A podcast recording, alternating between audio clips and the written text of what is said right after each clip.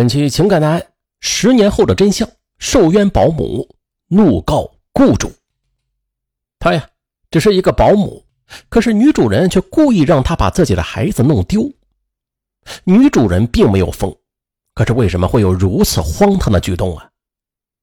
关于保姆把孩子弄丢这件事儿，以前上文说过一起案子啊。这期虽然是同样丢孩子啊，但是跟那一起不一样。说是二零零七年九月二十日。河北满城县法院审理了一起特殊的官司，并且关于这起官司的事件啊，是十年之前的一件事。法庭上，保姆林月仙发现了十年前的一起真相，欲讨回自己的亲生骨肉，并且索要五十万的精神赔偿。林月仙出生于一九七一年，是河北省满城县小寨村人。由于家境贫寒，初中还没上完呢，就加入了打工的行列。一九九四年，她与同在一家工厂打工的陈志结婚。婚后的第二年，生下儿子陈亮。可不幸的是，丈夫陈志在孩子三个月的时候患胰腺癌死亡，只留下了孤儿寡母，还欠了不少外债。为了减轻家中负担，丈夫死去的第二年，林月仙把儿子就交给农村的父母，独自去城里打工去了。在老乡的帮忙之下，她来到城里一位富裕的人家做保姆。雇主叫宋慧萍，三十四岁，丈夫于凯四十五岁，夫妻俩是再婚，经营着一家造纸厂。他们有一个刚出生半年的男孩，叫牛牛。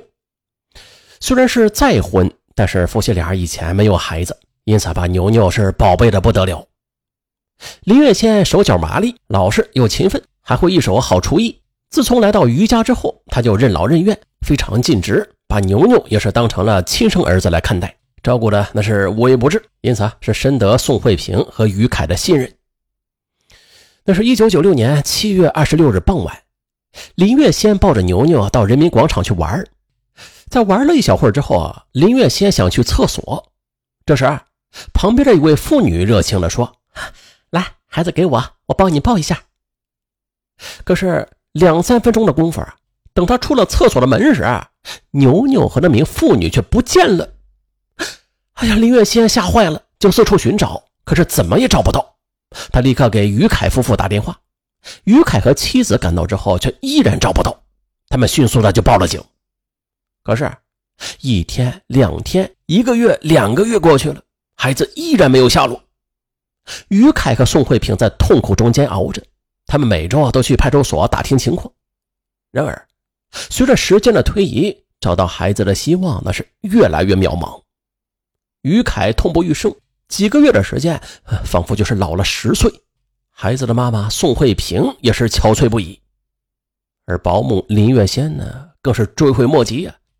她一直认为孩子的丢失完全是因为自己的疏忽，每每想起的时候就痛苦万分。她也是不止一次的跪在夫妻俩面前，含泪表示：“大哥大姐，我对不起你们。如果能用我的生命来换取牛牛的归来，我也情愿。”我甘愿一辈子为你们做牛做马。后来呀，伤心的于凯夫妇想再要个孩子，可是遗憾的是，尽管宋慧萍又怀过几次孕，但是每一次在怀孕大约一个月之后就流产了。当年宋慧萍在生牛牛之前就曾经多次习惯性流产，在怀上牛牛之后，他们进行了全方位的保胎，这才生下了牛牛。可是牛牛又丢了。现在的宋慧萍已经三十六岁。年龄的增大使他本来习惯性流产就更加严重了，他们想尽办法都无济于事，夫妻俩受伤的心就更加是雪上加霜。不久之后啊，保姆林月仙家里突然有人捎信说他刚满三岁的儿子亮亮突然受伤，住到了县医院。林月仙就立刻向于凯夫妇请假直奔医院。原来呀，顽皮的亮亮爬到柜子上掉了下来，脑袋正好就磕在了石板地上。当时就晕了过去，村里人是辗转七八十里把孩子送到县医院。经过 CT 扫描，亮亮的脑血管破裂，有生命危险，需要立刻做手术。可是手术需要交三万元的押金，林月仙根本就拿不出来，他是一筹莫展呀。万般无奈之下，父亲跟他说：“我说闺女啊，你打工的那家人不是很有钱吗？能能不能先向他们借一下啊？”林月仙早就想到了，可是自己把人家的孩子弄丢了，怎么还有脸去借钱呢？他正迟疑着呢，医生也来说话了：如果不尽快做手术的话，孩子就性命难保了。哎呦，林月仙顾不上其他了，为了孩子的命，他就只得硬着头皮来到了于家。当他把孩子的情况一说，于凯立刻从保险柜里拿出了三万块钱来，开车亲自送林月仙到了医院。手术顺利进行，孩子得救了。一个半月之后啊，孩子除了大腿打着石膏之外，身体其他部位都已经是基本恢复。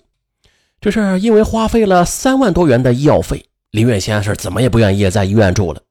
可是孩子的身体尚未恢复，离开医院，万一有个病情反复该怎么办呢？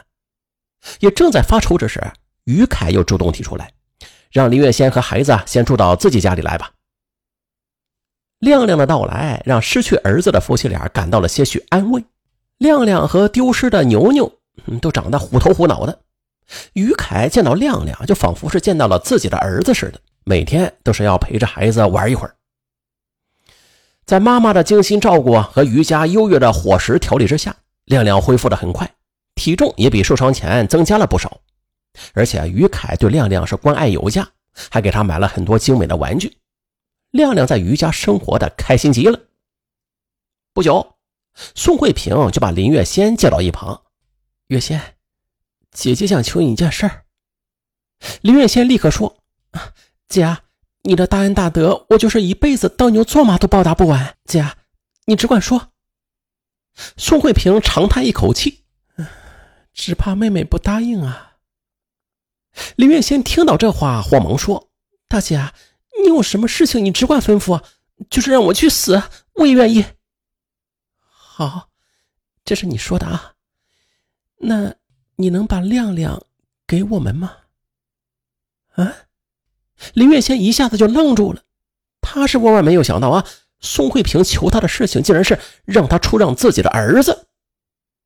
宋慧萍一边流泪一边说：“好妹妹，大姐不瞒你说，自从孩子丢了。”我们都没了魂儿，生不如死。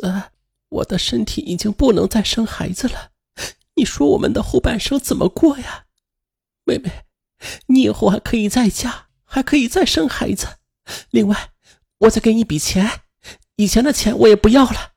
再说，我们家条件这么好，亮亮跟着我们会更加幸福啊。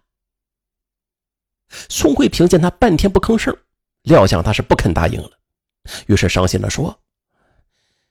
好吧，你要是不愿意，我也不勉强你。说着，他又是泪如雨下。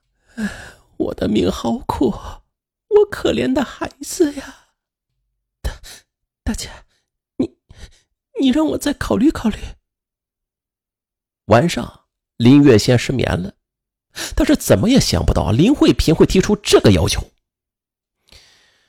自己把他们的孩子弄丢了，他们现在的不幸。自己就有着直接的责任，可是要把自己的孩子赔给他们，他作为母亲怎么舍得下呀？一想起自己含辛茹苦养大的孩子从此会变成别人的，他就心如刀割。他望着孩子熟睡的可爱的小脸眼泪如断了线的珠子一样流了下来。他心里想啊，谁让我把人家的孩子弄丢了呀？都是母亲，谁不想自己的孩子呀？如果不把自己的孩子让出来的话，他又如何能赎清自己的罪过呀？他是哭一阵儿想一阵儿一夜未眠。最后，他还是下定决心，把孩子赔给宋慧萍。第二天，林月仙和宋慧萍就签订了一份让子协议。这份协议啊，是宋慧萍起草的。上面写着：由于不慎，林月仙将宋慧萍之子丢失，现决定自愿将自己的孩子陈亮送给宋慧萍抚养。宋慧萍给林月仙现金五万元，以前林月仙所借宋慧萍的三万元也是一笔勾销。从此以后啊，林月仙与陈亮脱离母子关系，永不相认。